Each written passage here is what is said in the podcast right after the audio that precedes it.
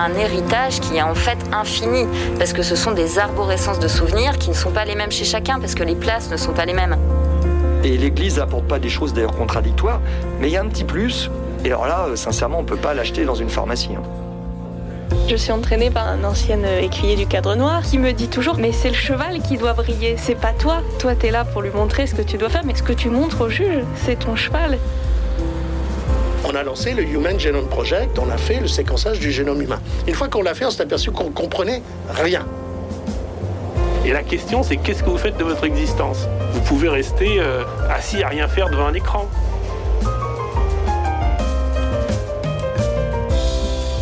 Marcher vraiment, c'est aller au rythme de la fleur qui s'ouvre, écrivait un certain Michel Jourdan. La marche eh bien, dans le désert, en montagne ou dans la plaine, fait de plus en plus rêver jeunes et moins jeunes à tel point que la randonnée serait donc l'activité phare de cet été. Qu'un effet de mode, depuis le confinement, il s'agit d'un véritable engouement. Alors, quête de soi, quête de sens, performance, dépassement de soi, pourquoi diable la randonnée va-t-elle cartonner cet été? Nous allons tâter de répondre à cette question. Marie-Jean Quête de Sens, ça commence tout de suite. Et j'ai la joie de recevoir dans ce studio Gaël de la Brosse. Bonjour Gaël. Bonjour. Vous êtes toujours écrivain, toujours euh, randonneuse, conférencière, journaliste. Vous avez publié votre dernier livre Éloge du pèlerinage chez Salvatore qui donne envie, que de verdure quand on est à Paris. On a envie de s'élancer vers euh, la cathédrale du Puy, vers euh, Conques, vers, je parle de Saint-Jacques évidemment, puisque c'est l'éloge du pèlerinage que vous faites et qui est consacré dans ce livre, cher Gaël. Nous sommes également en ligne avec Sylvain Bazon. Bonjour Sylvain. Bonjour. Vous qui êtes journaliste spécialisé dans la randonnée euh, et les sports de nature depuis des années, vous avez publié notamment les plus beaux endroits pour marcher en France et Grund et puis Compostelle. Vous aussi, votre dada, euh, le grand pèlerinage aux éditions Glénat. Vous, avez arpenté euh, les chemins de Saint-Jacques, les pieds des aiguilles rouges, la grande traversée des Pyrénées par le GR10, le chemin de Stevenson. Tout ça n'a pas de secret pour vous, cher Sylvain Bazin. Et nous sommes enfin en ligne avec notre docteur du jour, Jacques-Alain Lachamp bonjour monsieur. Bonjour. Vous êtes ostéopathe. Vous êtes euh, ostéopathe formé à l'autonomie, responsable de la consultation sur la marche à la clinique de Montlouis à Paris. Vous avez publié de votre côté La marche que soigne, La marche qui soigne, pardonnez-moi, aux éditions Payot, ainsi que Bien marcher. Ça s'apprend également aux mêmes éditions. Euh, alors et évidemment, la légèreté qui soigne, une légèreté qui soigne, qui est le dernier livre et qui parle aussi de marche. Qui parle euh, également de marche et marcher avec légèreté, c'est encore mieux. Quand on a le, sac le plus léger possible, n'est-ce pas, Gaël c'est mieux aussi. Oui. Euh, pas, plus de, euh, pas plus de 10 kilos pour les femmes, en tout cas. Oui, on dit 10% du poids, mais effectivement, euh, il ne faut pas. oui, oui, faut pas trop dépasser. Quoi, oui, c'est ça. alors évidemment, nous, nous, consacrons chaque année une émission effectivement au, à la randonnée, à la marche, au pèlerinage en cette saison, puisque c'est vrai que c'est la saison. Nous sommes sur Radio Notre-Dame. Le pèlerinage est bien sûr l'acte de marcher avant tout, avec son corps, son cœur, son âme son esprit, n'est-ce pas Gaël Oui, les trois ensemble. Ne pas en laisser un derrière soi. C'est pas toujours facile au début. Ça s'apprend de marcher. Comment vous expliquez d'abord, on n'a qu'à répondre tout de go à cette question, pourquoi cet engouement? Alors, on a vu que le confinement euh, a considérablement accru les visites sur les sites de trekking, de randonnée. Euh, les pèlerinages cartonnent, euh, même le pèlerinage de Chartres peut-être pour d'autres raisons, mais quand même, qu'est-ce qui s'est passé depuis le confinement? Il y a eu une prise de conscience que la rando c'était génial ou il y a autre chose? Ben, je pense qu'en fait, les, ceux qui ne marchaient pas ont découvert la marche de proximité. Euh, hein, on, vient de publier euh, aux éditions Salvator un, livre de Colette Nice-Mazur qui s'appelle Par des sentiers d'intime profondeur, à hein, une poète belge, qui raconte qu'effectivement, pendant le confinement, enfin, elle marchait déjà, mais pendant le confinement, elle a commencé à, voilà, faire le tour de sa maison. Donc, elle a dépassé au fur et à mesure. Euh, vous savez, on avait un kilomètre d'autorisé, et puis donc, du coup, on fait, on explore. Euh, le, coin de la rue, et puis on va un peu au-delà, et puis on, voit qu'effectivement on peut marcher, que c'est pas si compliqué de marcher, que c'est à la portée de tout le monde, et qu'on découvre des choses merveilleuses. Et parfois, c'est pas effectivement, il n'est pas besoin d'aller jusqu'au bout du monde pour euh, l'aventure et au coin de la rue, comme on dit. Mais c'est vrai que je pense que beaucoup ont découvert la marche pendant le confinement. Ouais. Alors c'est moins exotique que d'aller sur le GR10, mais n'est-ce pas, Sylvain Bazin? Mais comment vous expliquez ça de votre côté? moi, je pense que bah, les confinements étaient quand même un catalyseur d'une tendance qui était, qui était déjà là, hein, qui était déjà profonde, de, voilà, sur un succès de, de la marche, du voyage à vélo, de, tout, de tous ces voyages euh, possiblement de proximité et euh, avec un contact aussi euh, très très direct avec la nature, avec les éléments. Et je pense aussi bon que cet enfermement contraint a dopé vraiment euh, ensuite cette, tendance-là, cette soif de, de grands espaces. Alors c'est vrai qu'il y a eu la découverte hein, de, du fait de, de marcher hein, pendant, le confinement pour certains, mais je pense aussi que ça a été beaucoup euh, voilà un catalyseur de tendance parce qu'on a eu envie ensuite bah, de, de, prendre l'air hein, et de redécouvrir aussi euh, les espaces naturels autour de nous. C'était déjà euh, dans l'air du temps, hein, ah c'était déjà une tendance et moi typiquement en tant que bon que journaliste euh, spécialisé dans le domaine, j'ai vraiment pu sentir qu'il y a eu une accélération assez fantastique de, de cette tendance-là sur les sur les, trois dernières années. Sur les trois dernières années, euh, vous avez une explication ou pas, ou pas? Autre, autre que celle bah. de l'enfermement, effectivement ah, Non, moi je pense vraiment que c'était, c'était déjà une tendance hein, qu'on, sentait hein, dans les, sports de nature, le succès euh, bon, à la fois de la randonnée, du trail, des, des voies vertes à vélo, de toutes ces choses qui, qui fait qu'on redécouvre aussi euh, voilà, oui, un, patrimoine, un patrimoine naturel de, proximité, hein, même si on peut randonner évidemment euh, loin, on peut randonner aussi tout, tout près de chez soi, hein, comme, le, les pèlerins de Saint-Jacques qui finalement qui, qui ferment la porte de chez eux et qui s'élancent vers Compostelle. Mais euh, voilà, c'est vrai que ça, a, on, va dire, je pense, ça a accéléré cette tendance-là euh, du fait quand même, oui, de, de cette contrainte qui a été qui a été forte hein, et qui a été quand même vécue d'une façon, je pense, assez assez difficile pour, pour beaucoup. Mais il y a le sens de l'effort, là je me retourne vers vous, euh, euh, docteur Jacques Alain Lachant, au fond, il y a, il y a cette, euh, ce sens de, de l'effort tout de même qui, qui n'est pas anodine. on ne va pas à la plage comme on va, va prendre le chemin, la, le chemin de randonnée, le GR, le chemin de Compostelle. Absolument, absolument. c'est la raison pour laquelle faire des randonnées ou des longues marches se prépare, se prépare physiquement. Ouais. Euh, ça s'improvise pas parce que certaines personnes qui, qui sont en télétravail, qui se servent beaucoup d'ordinateur, qui euh, se servent beaucoup de leur smartphone, ont un corps qui s'est sédentarisé. Qui est tout mou. Avec le temps. avec le bah, pas forcément tout mou. Mais, non, mais je plaisante. Euh, quelquefois, quelquefois euh, euh, le corps se retrouve plié en, plié en deux. Ouais. Et avec des tensions cervicales, lombaires, circulatoires. Et en fait, euh, aller marcher, c'est à la fois une thérapeutique, mais qui se prépare parce que le corps n'est pas prêt. Mm. Et euh, pour cela, pour cela, il est évident qu'il faut quand même avoir un, un regard un peu extérieur, ne serait-ce que celui de l'entourage, pour voir comment euh, un tel ou une telle euh, marche, mm. marche ou marche mal. Hein. De la sorte, ça permet aussi de faire un travail préventif pour ne pas provoquer au, au décours de la marche ou de la randonnée euh, des lésions euh, qui étaient euh, impensables. Mais oui, parce que quand on marche évidemment plus de 5 km, quand on en fait 20, a fortiori 30 ou 40, sur une journée, tout à coup, ces, ces, ces failles peuvent devenir des douleurs énormes. Il faut faire attention, évidemment, Gaël de la Brosse.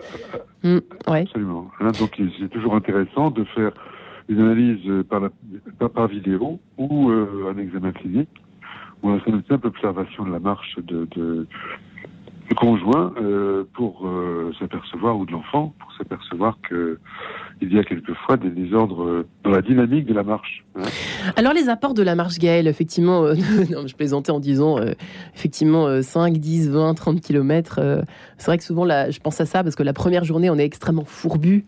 Euh, quand on, même quand on est marcheur ou marcheuse comme vous et moi, je crois, euh, même j'en suis sûre pour moi en tout cas, mais je suis sûre aussi pour vous, cher Gaël, euh, chers invités aussi du jour, eh bien, c'est vrai que la première, quand on se remet, pour reprendre un peu ce que vous avez dit, Jacques-Alain Lachance, c'est assez juste, c'est-à-dire que quand on a une vie un petit peu sédentaire, voire très sédentaire, quand on se remet à la marche tout à coup, même quand on fait 15 km le premier jour, on est forcément, euh, le, on sent que le corps prend un peu cher, quoi. On compte les muscles, hein. on, compte les muscles, on voit qu'on on fait un peu une, euh, oui c'est ça, on fait un décompte dans, dans, le corps. C'est vrai qu'on ça nous permet aussi de descendre dans notre corps, hein, de, de, le sentir, hein, parce que au quotidien, c'est vrai qu'on le sollicite pas, donc euh, mm. on le on le sent pas beaucoup, à part les mains sur le clavier, et puis c'est à peu près tout.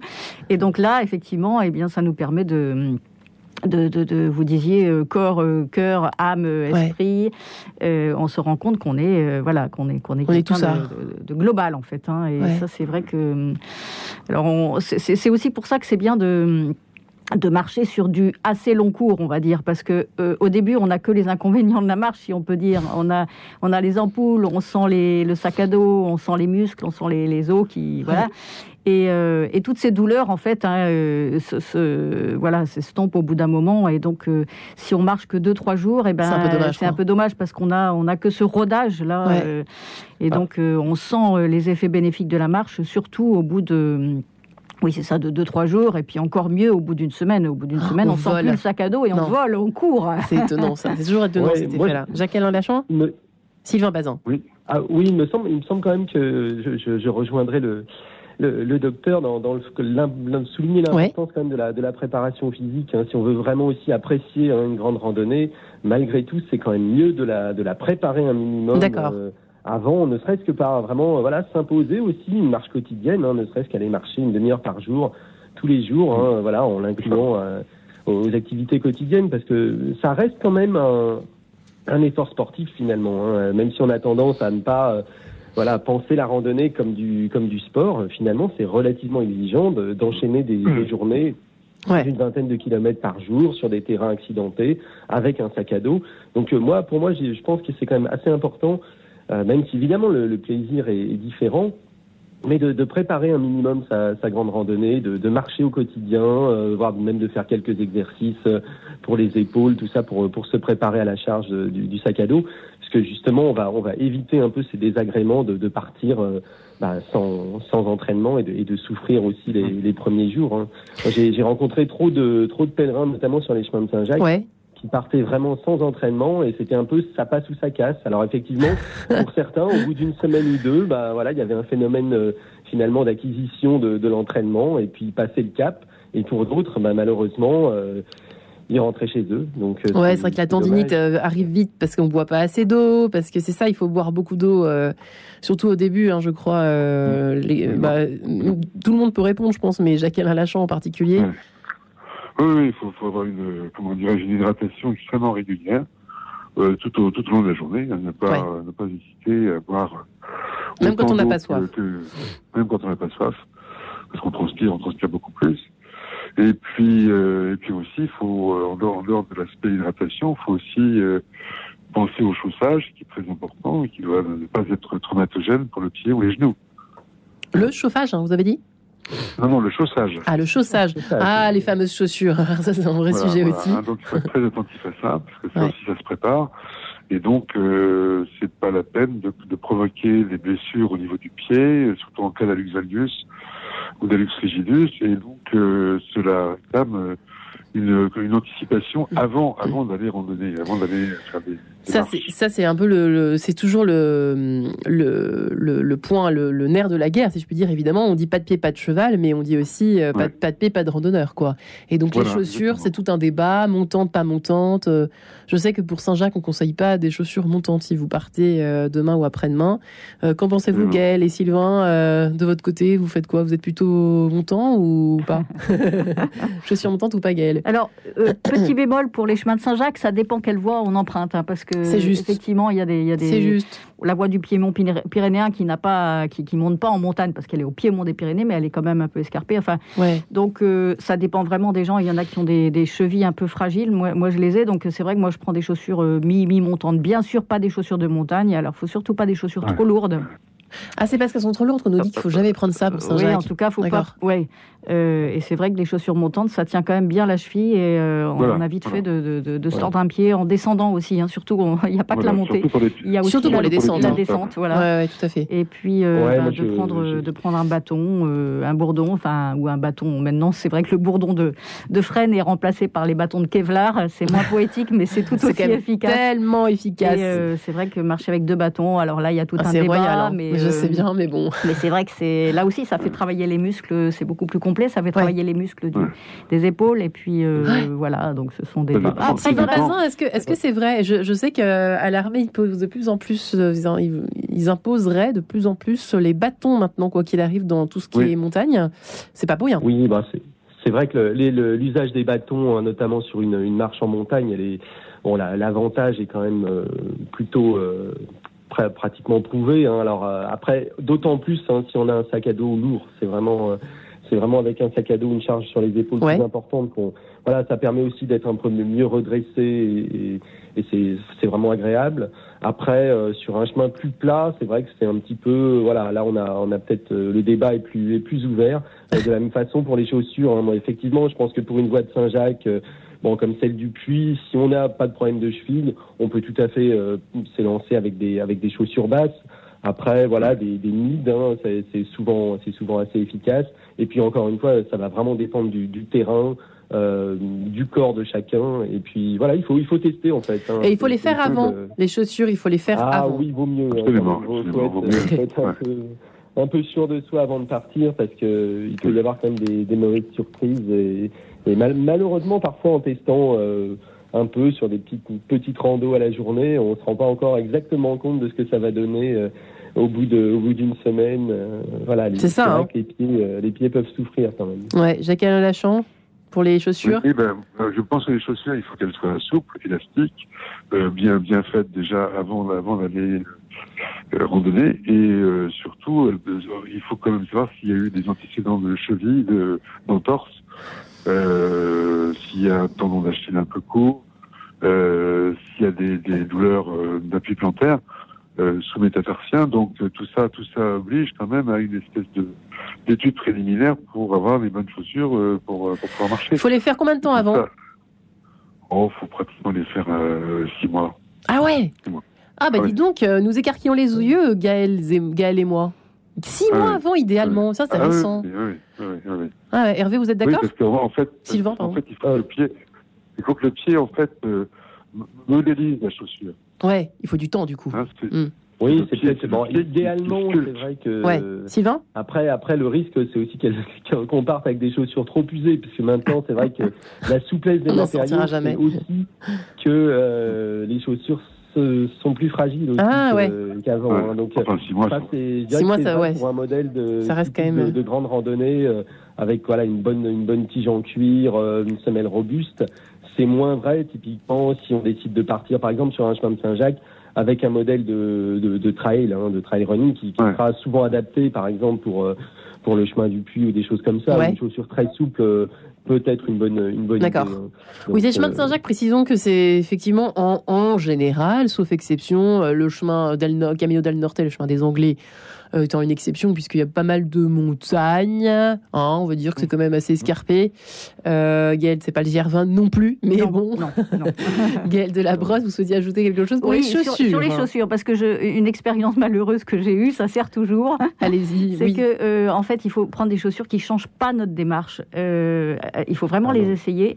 Et avant de, dans le magasin, il faut vraiment prendre des chaussures qui, dans lesquelles on est bien, parce que en fait, moi, j'avais acheté pour, pour, pour, faire le Troll Braze, qui est le Tour de Bretagne euh, par les sept évêchés qui est un tour qui fait à peu près entre 600 et 700 km. On était parti euh, et j'avais acheté des chaussures. Euh, des, alors je citerai pas la marque, mais c'était des chaussures qui étaient un peu recourbées au bout.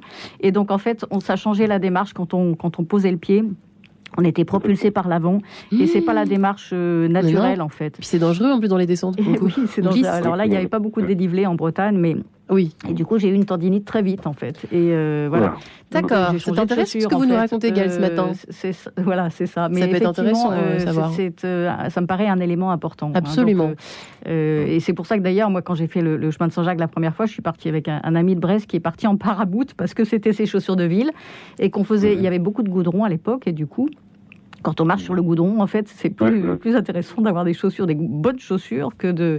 Voilà. Il faut vraiment, vraiment s'adapter, savoir en tout cas, faut pas, Oui, hein. c'est ça. C'est juste qu'il faut, euh, il faut essayer vraiment dans le magasin et prendre les chaussures dans lesquelles on est comme des, dans des chaussons. Eh bien, nous crapahutons confortablement ce matin dans Quête de Sens. On se retrouve juste après cette page en couleur. À tout de suite.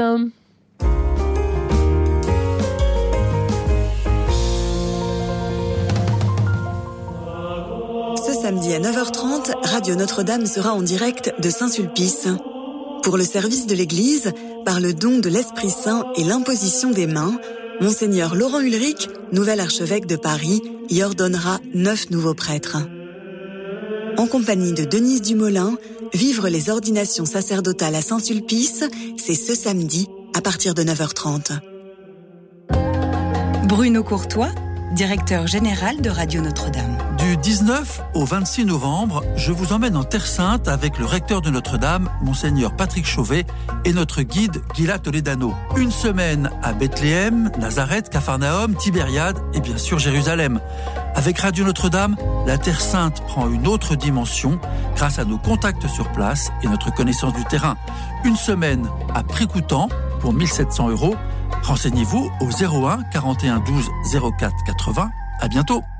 Grâce à Premium Viager, obtenez un complément de retraite. Vendez vos biens immobiliers en viager libre ou occupés tout en restant chez vous. La vente viagère est garantie et certifiée par votre notaire. Vos biens vendus seront exonérés d'IFI. Premium Viager, spécialiste du viager dans toute la France, est à votre disposition pour une estimation gratuite. Premium Viager, 80 rue de Suffren, Paris 15e, au 01 78 95 82 00. 01 78 95 82 00. Premium Viager, vous méritez le meilleur. En quête de sens, Marie-Ange de Montesquieu. Pourquoi la randonnée va-t-elle donc, va-t-elle cartonner cet été euh, J'allais dire encore cet été? Euh, c'est vrai qu'on a vu cette actualité autour du, GR20 tout récemment. Euh, ça m'a pas mal amusé puisque nous avions déjà préparé cette émission et nous avons appris effectivement qu'il y allait avoir des, une forme de quota pour interdire l'accès, je ne sais pas comment ils vont faire d'ailleurs, à certains touristes qui allaient envahir ce fameux GR Corse, la piste noire des, des chemins de randonnée de France n'est-ce pas, Sylvain Bazin, qui est avec nous ce matin Je ne sais pas si vous avez des infos là-dessus. Est-ce que c'est vrai ou pas d'abord euh, bah écoutez, je ne peux pas vous le, confirmer à l'heure actuelle. Après, ce sont des choses qui se, qui se pratiquent euh, très très classiquement hein, dans d'autres pays, hein, ah notamment aux États-Unis. Hein. Aux États-Unis, il y a des il y a des permis de trek qui, qui vous permettent euh, voilà de de vous élancer sur tel ou tel parcours. Alors pas dans tous les États, notamment, mais notamment en Californie. il faut il faut un permis de trek pour euh, la plupart des, sentiers. On va le chercher au, voilà, au, bureau des, des, gardes forestiers ou des gardes de parcs. C'est une bonne chose ou pas, Sylvain Bazin? L'avantage, c'est peut-être pour la nature que c'est pas mal, non? Ça évite d'avoir une surcharge. En fait, disons que ça, ça se comprend dans le dans le contexte de la du, voilà du américain où euh, on a des, des, sanctuaires naturels qui qui sont très préservés où il faut qu'il n'y ait pas trop de monde etc chez nous, en Europe, où euh, la nature est ouverte euh, traditionnellement, c'est un petit peu plus, euh, plus compliqué à comprendre, mais en même temps, voilà, il y a ce débat sur le GR20, il y a ce débat aussi sur l'ascension du Mont Blanc, même si là on touche à, l'alpinisme. Mais c'est vrai qu'il peut y avoir une surfréquentation de certains, de hmm. certains, certains spots, certains, certains sentiers. Alors qu'évidemment, il y en a tellement d'autres à découvrir que c'est un petit peu toujours dommage qu'il y ait une concentration telle. Mais bon, c'est normal faire un peu le. Elle nous fascine tous cette piste du GR20, c'est pour ça, c'est notre piste noire à nous, donc forcément, elle nous, bah oui, titille. C'est vrai qu'elle fait rêver, hein, elle mais, fait rêver. Euh, mais euh, voilà, c'est toujours un peu le problème d'une, bah voilà, d'un succès euh, trop important. De, et puis c'est vrai quand même que, on, notamment sur le GR20, on, passe quand même dans des dans des endroits, des milieux assez fragiles. Alors après, bon, voilà, est-ce que l'impact de 300, 400 randonneurs par jour, etc. Et, est très très important. Il faut il faut le mesurer aussi. Hein. C'est toujours la surfréquentation, elle est quand même relative. Hein, mais... Oui, ça me parce que moi ça me paraissait quand même assez étonnant de me dire un, truc, un chemin aussi difficile, enfin aussi euh, tout le monde y va. Enfin là pour le coup, il faut un entraînement. On est bien d'accord. Euh, Jacques ah, Lachan va bondir de son téléphone. Non, non, tout à fait. Mais, euh, mais, mais c'est vrai aussi, hein, de, la même façon, alors peut-être même plus dramatiquement sur le, sur le Mont Blanc, parce que là, on touche quand même à la, haute montagne. Euh, bah, les gens se rendent pas toujours compte hein, non plus de, de, la difficulté. Et puis, moi, comme dans l'engouement actuel de, de ces activités-là, et, notamment de, de la randonnée, bah, on se dit, euh, allez, je fais de la randonnée, je vais faire le GR20. Bon, voilà, c'est le, le, réflexe. Alors, c'est vrai que bah, si on lit mes livres et ceux, je pense, de, des autres invités, on conseillera une certaine progressivité dans, dans le choix des, des, sentiers parcourus. On commence par la euh, Bretagne, tout doucement, puis ensuite. Voilà, par exemple. N'est-ce pas, Jacques-Alain Lachant? Il faut aller, il faut faire ça dans l'ordre. Oui, allez-y. Voilà, moi je voulais euh, revenir sur l'histoire, sur la question des bâtons. Oui, absolument. Euh, absolument. bâtons de, de, de, il y a un débat parce que euh, je ne sais pas s'il y a un débat, il y a surtout un problème dans l'utilisation des, des, bâtons. Ah bon? Parce que les, les randonneurs s'appuient en général excessivement sur les bâtons. Ah ben c'est ce que je fais moi, d'ailleurs. Les bâtons, les bâtons, les bâtons sont, sont bien utiles, mais surtout lorsque l'on s'appuie trop et exagérément sur les bâtons et qu'on les serre trop devant, ouais. en fait la, la posture du corps se plie vers l'avant. Uh Donc, on perd sa verticalité. On perd sa verticalité. Ah, Donc, ouais. si on veut récupérer la verticalité du corps, il faut pas trop trop serrer euh, le bâton déjà avec euh, par Avec la main, d'accord. avec la main, pas trop serrée, s'appuyer, voilà, et euh, avoir le regard toujours devant. Ah, ah, intéressant. Et ouvrir et ouvrir très légèrement les deux bras vers l'extérieur. D'accord, faut apprendre à marcher, euh, Jacques. En fait, on ne sait pas bâtons, marcher. Hein. Non, mais moi, je ne sais pas Bah, marcher euh, finalement. Là, en l'occurrence, avec les bâtons, avec les bâtons, pas il possible. regarder, euh, il suffit de regarder comment les gens s'en servent, et en fait, ils s'appuient légèrement dessus, donc le corps est plié en deux, Ouais. la tête vers, va vers le bas, et une personne qui a des problèmes de pied euh, ou des problèmes de lombaire Ouais. euh, va, va aggraver évidemment sa, sa- ses problèmes euh, en utilisant ses bâtons. Ouais. Donc, En fait, moi, conseil- je pensais, je qu'on économisait. Oui, je pensais qu'on économisait en fait ses genoux en, en Ben, Pas s'appuyant. du tout. Si vous, si vous êtes en surappui, non, pas du tout. D'accord. Oui, oui, Il bah, je pense arriver- que les bâtons, il y a, une, il y a une technique à, à acquérir. hein. Effectivement, c'est c'est quand même un geste, un geste technique. Après, une fois bien Voilà. utilisé, alors c'est vrai qu'il faut pas crisper les mains, hein, typiquement, donc il faut utiliser les dragons à bon escient, hein, qui permettent quand même de tenir le bâton sans, sans crisper la main. Et un Bah, peu comme de, de toute façon dans, dans tout geste sportif, hein, il faut il faut éviter la crispation parce que c'est souvent euh, En effet. c'est souvent la crispation qui entraîne les voilà les charge. musculaires, articulaires, etc. Donc, faut rester Oui. dans, dans un mouvement souple et dynamique. Euh, Et Voilà, effectivement, voilà. on peut. euh, C'est bien de, de prendre conseil aussi. Peut-être. alors, Il y a, il y a aussi des entraîneurs. hein, alors sans, sans même aller jusqu'à la marche nordique, hein, qui est une technique particulière. Voilà. Mais Voilà, euh, voilà. voilà, prendre conseil auprès d'un d'un professionnel qui vous montrera un peu le, le bon geste, comment bien s'en servir. Tout à fait. Oui, en fait, il faut, il faut aussi, ça sert à quoi en fait les bâtons si on s'appuie pas à ce point-là dessus C'est pour l'équilibre, c'est ça, euh, Jacques Jacques sert- Alain Lachamp sert- ben, en fait, ça, ils servent à, à trouver un mouvement qui est très harmonieux de tout le haut du corps, pour peu qu'on ne s'appuie pas trop, trop dessus. Si on se charge dessus, comme je vous le disais, le corps se plie en deux. Donc la tête vers le bas, les fesses en arrière. Dès lors que le regard se porte au loin et qu'on a très peu d'appui euh, sur les sur les dragons, et que les dragons sont, sont comment dirais-je, à bonne hauteur aussi, c'est-à-dire au niveau du mamelon, à ce moment-là, il y a une vraie verticalité du corps, une légèreté du corps. Donc le petit contact, le petit contact interdigital avec chaque bâton, en fait, crée une légèreté de l'ensemble du corps. Hmm. Mais c'est c'est quand Voilà. même, euh, vous les conseillez. mouvement Oui. global. Et vous les conseillez les bâtons. Euh, Gaël, vous les conseillez, vous disiez dire quelque chose sur les bâtons, je crois. Non, non, moi c'était effectivement, je, je rebondis sur ce que dit euh, le docteur euh, Larchand sur la verticalité. C'est vrai que Ouais. euh, quand on marche, on, on sent vraiment, d'autant plus quand on marche avec un sac à dos, qu'on se redresse en fait. hein. Euh, Ouais. on, est, on est tout le temps euh, au quotidien, on est tout le temps euh, peu voûté avachi, quoi. euh, sur Ouais. notre volant de voiture, sur devant notre ordi, etc. Et je pense que c'est une des vertus de la marche que de se redresser. Et c'est bien sûr euh, un aspect physiologique, mais aussi un aspect euh, symbolique. hein, euh. Il y a Henri Vincenot qui disait on n'asservit pas un homme qui marche. Et c'est vrai que quand on se redresse, Ouais. eh ben, euh, on, on- on- voilà, on, se sent, euh, on reprend possession de notre corps d'une part, mais il y a aussi Voilà. une verticalité qui nous rapproche de, de- des Ouais, hauteurs, il qui nous rapproche du ciel et, euh, et qui Ouais. ouvre aussi à une certaine spiritualité. Je pense que c'est aussi une des vertus de la marche, cette verticalité. Elle n'est pas seulement physiologique. Elle est vraiment aussi euh, symbolique et, euh, et spirituelle, éventuellement métaphysique. On n'a jamais hein. été aussi Euh, terre à terre dans cette émission sur la marche, mais écoutez, c'est peut-être pas une mauvaise idée parce qu'il y a peut-être des, des auditeurs et des auditrices qui s'élancent demain, euh, qui sait, ou dans quelques semaines, euh, avec ne sachant pas trop. On, on hésite la première fois souvent avant de partir randonner, on hésite pour pour plein de choses, le poids du sac, etc. Ce qu'il faut prendre, euh, l'autonomie ou pas l'autonomie. euh, Enfin, tout ça est parfois un peu mystérieux, un peu un peu compliqué à penser.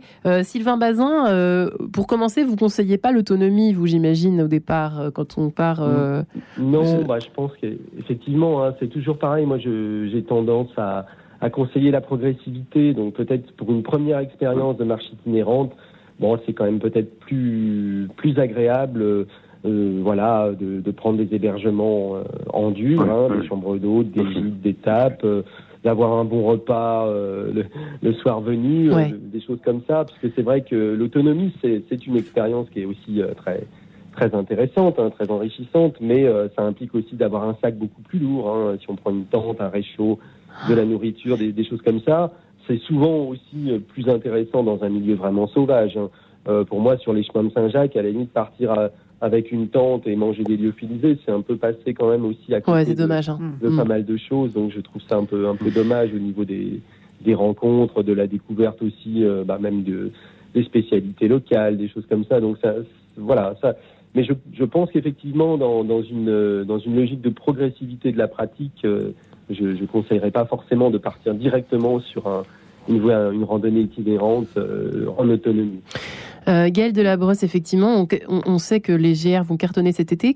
Euh, On, on imagine que les chemins de Saint-Jacques, vous avez des infos là-dessus, vous qui... Et oui, effectivement, j'ai euh, là on vient d'organiser un forum des chemins euh, à- au forum 104 là à Paris Oui. avec euh, le- l'hebdomadaire Le Pèlerin et justement ça a été le moment de voir ben, tous ces responsables de chemin. Il y en avait, il y avait une, cinquantaine de stands et ils nous ont tous dit que effectivement, d'une part, les gens étaient partis beaucoup plus tôt, plus tôt dans la saison. Ils sont partis dès février hein, sur le chemin de Saint-Jacques. Il y a déjà plus de 100 000 euh, pèlerins qui sont arrivés à, à Compostelle dans, Hmm. dans l'année. On, on- on pense qu'il y en aura à peu près 350, euh, peut-être un peu 350 000, un peu- 1000. peut-être un peu plus, Ouais. Qui arriveront euh, cette année à Saint-Jacques. Donc d'une part, voilà, ils sont partis plus tôt. Plus que l'année... Donc à, à peu près combien de plus que l'année dernière Ah oui, beaucoup plus en fait, hein, parce que l'année dernière, les deux dernières années, c'était Covid, vraiment des euh. années euh, sacrifiées. hein. Et donc, si on revient à l'année euh, de 2019. référence, si on peut dire 2019, il y avait à peu près 350 000 euh, pèl- pèlerins qui, qui ont reçu leur Compostela en fait en arrivant à Compostelle, ce qui veut dire qu'il y en a beaucoup plus qui ont fait le chemin de Saint-Jacques, bien sûr. Et- ou qui ont fait des portions, voilà. Donc ça c'est la première chose. La deuxième chose, beaucoup de nationalités, euh, étonnamment, parce que Ouais. effectivement euh, actuellement c'est quand même un peu compliqué de euh, de, de passer les frontières, mais Ouais. là il y a effectivement beaucoup de nationalités différentes.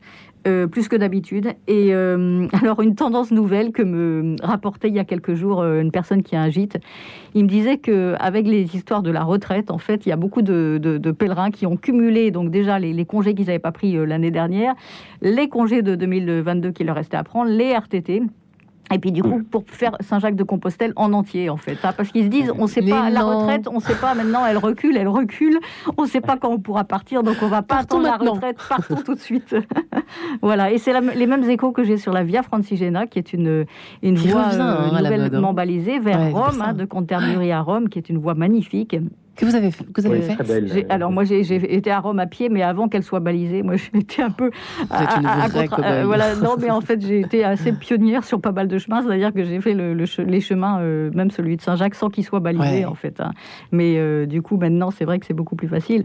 Mais euh, Vous êtes et- notre Sylvain Tesson des, des, des chemins de Saint-Jacques. non, non, non, oh là là, je me compare pas à ce cher ami. Sylvain. Mais, euh, mais effectivement, ce sont, ce sont des, des tendances. De plus en plus euh, arpenté. Euh, Qui parlait, qui disait moi aussi Sylvain Bazin euh, j'im- Ah oui, bah, la Via Francigena, vous la connaissez, j'imagine aussi. Oui, oui, bah, j'avais marché de, de Canterbury à Rome, ouais, c'était une Ouais. très belle De Canterbury expérience. à Rome, waouh, la, la- le vrai- la vraie ouais, Francigena.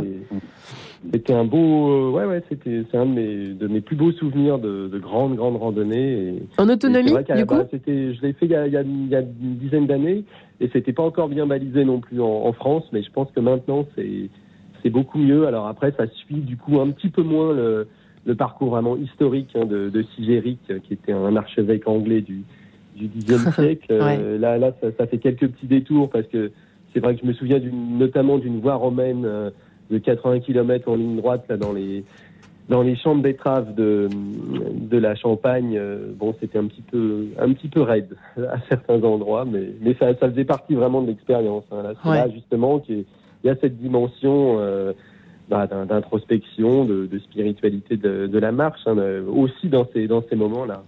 Euh, C'est drôle que vous ayez consacré euh, un ouvrage à sur Compostelle. Vous avez consacré un, ouvrage à Compostelle, Sylvain Bazin, Compostelle, le grand pèlerinage chez Glénat, après tous les autres. C'est comme si vous aviez attendu toutes ces années de randonnée, euh, arpenter des chemins quand même difficiles, etc.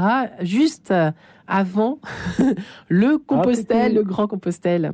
Non, non, bah en fait c'était alors pour le coup c'est un peu un c'est un peu un cycle hein, puisqu'en fait mon, mon tout premier livre c'était euh, s'appelait Pèlerin Express c'était un récit de voyage un peu bon un peu brut de décoffrage mais euh, qui a qui a son charme on va dire euh, sur euh, voilà sur mon tout premier chemin de Compostelle euh, que j'avais que j'avais fait en un peu en, en, en trottinant, hein, pas mal, en, marchant vite. Je faisais des, des longues étapes, hein, mais ça, ça faisait partie aussi de ma de ma démarche. Et puis euh, voilà, c'était ma façon à moi de, de me plonger dans dans, dans le chemin à, à ce moment-là. Et du coup, euh, voilà, du coup, ce livre-là, euh, Compostelle le Grand Pèlerinage, il, il paraît une dizaine d'années après. Alors c'est un petit peu plus, euh, voilà, on va dire une un, un, ouvrage plus, plus mature sur le même chemin, qui s'appuie aussi euh, sur, euh, sur ce premier voyage et sur d'autres, et puis évidemment qui est beaucoup plus euh, de l'ordre du, du, beau livre informatif. Hein. L'idée c'est que les gens puissent à la fois se projeter ou revivre leur, leur propre chemin,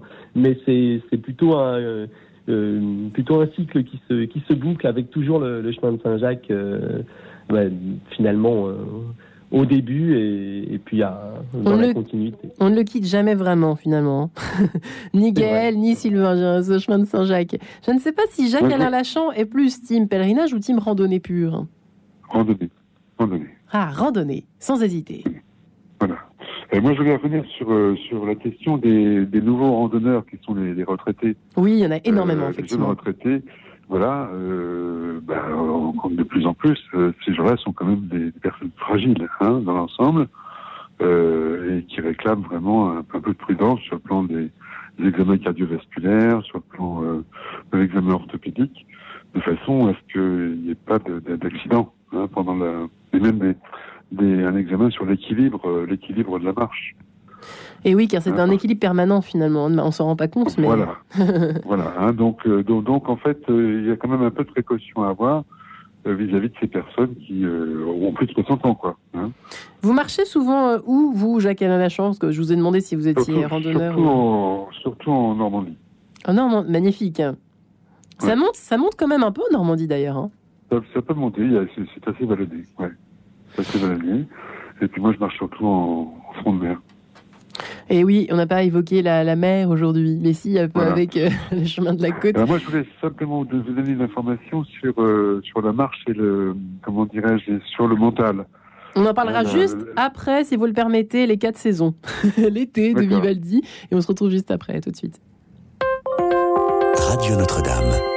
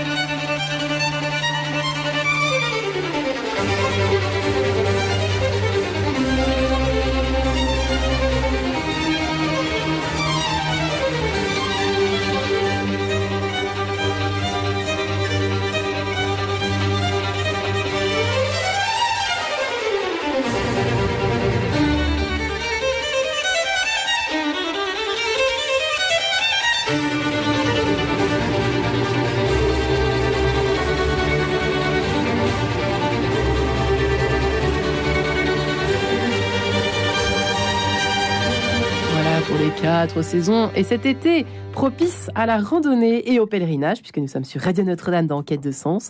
Euh, la randonnée comme une quête de sens, évidemment aussi, comme l'a précisé euh, Gaëlle Delabrosse au début de l'émission, vous qui êtes écrivain, randonneuse, conférencière, journaliste, qui avez publié L'éloge du pèlerinage chez Salvatore, et qui est aussi à l'offre, qui est œuvré pour euh, l'écho des chemins, qui est un supplément gratuit du magazine Pèlerin, on peut le dire comme ça? C'est une newsletter. Newsletter, pardon. Voilà, donc c'est numérique, hein, et on peut s'abonner gratuitement. que numérique, hein. Tout le monde peut s'abonner gratuitement, même les non-abonnés de Pèlerin, sur le site du Pèlerin, www.lepèlerin.com. Voilà. donc il y a toutes les euh, infos euh, sur Alors, euh, tous les le mois, je fais à la fois un le- article, donc un témoignage, une initiative des chemins, et puis toutes les actualités des, des chemins, et puis il y a des podcasts, des, des, des, des- des télécharge- des téléchargements sur euh, toutes les actualités. En fait, toutes les personnes qui veulent partir sur un chemin et ne connaissent pas forcément. euh, euh, bon, les hébergements, etc. Il y a des tas de liens. Enfin voilà, c'est donc euh, 12 fois par an, euh, euh, en fin de mois, on envoie ça et voilà. Chaque une mois. mine d'or. Ouais, chaque Ah, une mois. mine d'or. Bah, écoutez, euh, Une mine d'or gratuite, c'est pas si courant. C'est pas si courant de nos jours, cher ami.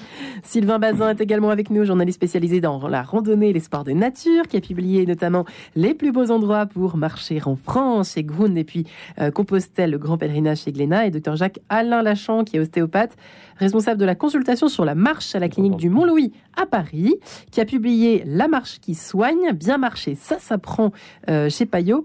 Euh, effectivement, vous alliez évoquer la question mentale, il y a les questions euh, spirituelles qui peuvent être parfaitement liées. Euh, pourquoi Jacques Alain Lachan je, je voulais, je- vous, euh, vous me titillez, vous titillez ma curiosité pour le Alors, mental. la marche, la marche, en fait, stimule le cerveau, hein, qui sécrète une protéine qu'on appelle la BDNF, Ouais. Brain, Brain Derived Neurotrophic Factor. Euh, cette euh, protéine euh, régénère les neurones et ouvre de nouvelles synapses. Tiens donc. sur les articulations entre les neurones. Donc, euh, on a, des études ont montré que cette BDNF améliore la concentration, la mémoire, est un antidépresseur et améliore le, le fonctionnement de la pensée. Mais la non. pensée devient plus harmonieuse. Vous savez que Gaëlle prend des notes en ce moment. hein. Vous savez qu'elle a une carrière de 40 ans de marche. hein. Voilà. Et donc la course, euh, il a été, il a été, euh, comment dirais-je, évalué que la course ou le jogging n'ont pas cet effet. Probablement, probablement parce que euh, le travail des, des propriétaires euh, du corps ne sont pas les mêmes, n'est pas le même. Ah, c'est étonnant, la course n'a fait pas Ouais. le même effet. Euh, Sylvain Bazin, Non. ça vous saviez ou pas ça, très honnêtement? Excusez-moi, je, je vous entends plus très bien. Je... Ah, on va demander peut-être à. Guillaume de vous rappeler euh, dans quelques instants. Euh, Oui, pour, euh, là, non, j'ai- vous vous m'entendez quand je vous parle ou pas là, Sylvain Bazin Là, oui, oui, Ah, voilà. j'ai pas bien entendu. le- Eh bien, Euh, Lachon évoquait toutes les, tous les, les atouts formidables de la marche sur le cerveau, sur la créativité, d'une certaine façon, en tout cas sur la concentration, sur l'harmonie des idées, sur oui, Oui. Et que Ouais, qui n'est pas donné par la course. Oh là là, on va avoir du mal à se comprendre. Sylvain Bazin. Ah, ah bah, à mon sens, la, course, oui. euh, la course et la marche, c'est deux. euh, bon, enfin, pour, pour moi, ça s'in- s'inscrit quand même dans une, une certaine, euh, une certaine continuité. hein. Après, c'est vrai que les pensées qu'on a en marchant, les pensées qui viennent en courant, sont un peu différentes. Après, pour moi, c'est aussi beaucoup en termes de, de, de niveau d'effort. hein. C'est le, le niveau de l'effort physique. Si on marche en montagne sur un, sur un, voilà, sur, sur une pente forte, etc. euh, le, le rythme de- des- des connexions euh, euh, de, pensée, etc. seront assez proches quand même de, de celles qu'on a sur un effort d'un Ouais. footing euh, engagé. Donc pour moi, il y a quand même véritablement le, le niveau de l'effort qui, qui influe beaucoup sur le, sur le rythme de pensée, sur les, sur les connexions qu'on a avec le corps. Après, c'est vrai qu'il y a voilà, deux, deux allures différentes qui impliquent évidemment des, des adaptations cognitives et, et corporelles sans, doute différentes. C'est fascinant hein, quand même. là. Oui, Gaël Delabrosse, donc ça fait réagir cette affaire de Oui, parce que effectivement, euh, c'est vrai que quand on quand on quand on écrit en tout cas et qu'on a on est dans- devant une page blanche, et ben quand on quand on sort et qu'on commence à marcher, et bien euh, là, ça, ça- les, les idées nous viennent. Et c'est pas pour On rien que les, philosophes en fait, Ouais. hein, depuis les péripatéticiens, réponses, eh bien euh, depuis les péripatéticiens, parce que péripat- ça, vient de, ça veut dire marche, hein, par- pateille, péripateille, Ouais. et euh, Et on dit que les philosophes, en fait, c'est euh, de Rousseau à Kant à Kierkegaard, en fait, c'est il marchait beaucoup, hein, Rousseau notamment, et, euh, et c'est très très lié effectivement le, la pensée. Il y a même un philosophe qui s'appelait Hobbes qui avait un bourdon avec une, une un encrier dans son pommeau en fait. Donc il écrivait euh, en route, oui oui. Et c'est vrai que et c'est vrai que voilà, Sylvain Tesson nous dirait pas le contraire que que, que marcher ça aide à penser.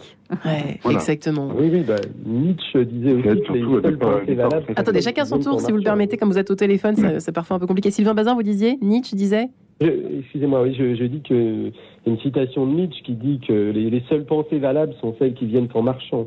Oui, très juste. Et Jacques-Alain Lachant, vous êtes d'accord avec ça? Ça vient en marchant, les, plus, les meilleures découvertes que l'on a faites peut-être? Qui oui, sait? ben, en, en, fait, en marchant, en marchant bien, en quelque sorte, euh, il y a une vraie verticalité, un vrai ancrage. Ouais. Et c'est la verticalité qui vient avec la, la, la BDNF euh, créer un sentiment de sécurité, de liberté psychique, qui euh, permet d'avoir une pensée beaucoup plus harmonieuse. Hein ouais. mais, mais j'avais des étudiants à une, époque et je leur demandais toujours au moment des, des, des entretiens pour des épreuves de, de concours de, de bouger, de, de, de s'exprimer debout en marchant plus qu'en étant assis, euh, en, en, vous voyez. Donc en fait, en fait, le, la, la, la verticalité de marche, le mouvement, permet d'avoir une, une pensée plus, euh, comment dirais-je, euh, plus spatiale. Ouais, mais à condition de une pensée plus ouverte. À condition peut-être de prendre le temps effectivement de rentrer dans un rythme de marche. Galia Labroche, je me tourne vers vous, euh, ouais. euh, puisque effectivement, euh, que ce soit le, le, pèlerinage ou la randonnée, il y a une marche qu'il faut trouver. Il faut trouver sa marche son rythme, son rythme sa cadence, voilà. comme on dit. C'est vrai, effectivement, la, la, lenteur, euh, la lenteur. Là, je suis en train de préparer un livre avec avec un ami qui s'appellera le, La Révolution de l'escargot, et c'est un peu ça, en fait, c'est euh, retrouver le, le rythme euh, au pas, voilà, les, les 4 km heure, hein, ouais. effectivement, au lieu au lieu de courir, en effet, comme on fait toute la journée, voilà. Il y a un petit complément que j'aimerais apporter par rapport à, à la pensée, c'est que hum, il euh, y a frère Gilles Baudry, euh, dans un, livre que j'avais publié, qui s'appelle Le petit livre de la marche, qui était un des 15 témoins que j'ai interviewés, euh, qui disait que effectivement lui, alors il, il, allie plutôt la poésie à la marche et aussi la méditation, bien sûr. Hein. Il expliquait que les moines, c'est effectivement dans le cloître, en fait, en faisant le tour du cloître en marchant, que, effectivement ça, leur permettait de, s'élever et de, de méditer beaucoup mieux que assis dans leur stalle. Ouais, comme Alors, quoi, pour que, oui. Juste une petite précision. Pour que, pour que la, la, comment la pensée soit harmonieuse euh, au cours de la marche, il faut surtout que le, le, le regard soit spatialisé. Il ne faut pas que le regard plonge vers le sol, il faut ouais. que le regard explore l'espace. Ah, ça c'est pas forcément très naturel, si je peux me permettre, euh, Jacques Alain Lachant. On a, parfois, quand on se, quand on y réfléchit pas trop, parfois on regarde un peu par terre. Hein. Moi, j'ai l'impression de ben, temps en temps. Le, le problème, c'est que quand on regarde le sol, en fait, on a, on est, on est dans des pensées. Ouais, on est, très on est juste. dans ces pensées. On est souvent dans un ressassement. Et dès lors que l'on va explorer l'espace autour, euh, la, les pensées changent. Ouais. Il y a moins de ressassement, il y a moins de surmentalisation. Et, et surtout, on, on, est beaucoup mieux présent à soi et à l'espace. Ouais. Sylvain Bazin, vous êtes d'accord? Oui, après, bah, ça dépend aussi beaucoup du, du terrain, hein, malgré tout. Euh, ouais. La marche, ça, pour moi, ça reste une ouais. adaptation euh, technique permanente au, au terrain. C'est vrai que bah, quand on marche en, en, montagne sur un terrain très accidenté, on a forcément les yeux euh, relais au sol, hein, puisque sinon bien sûr, bien bah, sûr. on se retrouve par terre. Il faut voilà, prendre le temps de s'arrêter pour contempler le, le, paysage et le panorama, ouais. qui amène euh, bah, d'autres d'autres contemplations, d'autres d'autres pensées. Ouais. Je pense que c'est vraiment très voilà, c'est une adaptation de, permanente à, à, la nature euh, que l'on que l'on foule. Hein. Mmh. Qu'est-ce qui on vous a donné obligé, ouais, On n'est pas, on pas, obligé de, baisser la tête. Hein. On peut simplement baisser le regard, ça suffit. Oui, on n'est pas obligé de, oui, de faire l'acte de baisser, voilà. en effet. Oui, c'est comme voilà, à cheval, il faut regarder devant soi. On dit toujours arrête voilà, de regarder tes chaussures. Sylvain Bazin qui se reconnaîtront. Euh, Sylvain Bazin, qu'est-ce qui vous a donné ce, cette passion pour la, pour la randonnée, maintenant que vous êtes un spécialiste, au fond? C'était, C'est quoi votre, votre leitmotiv permanent?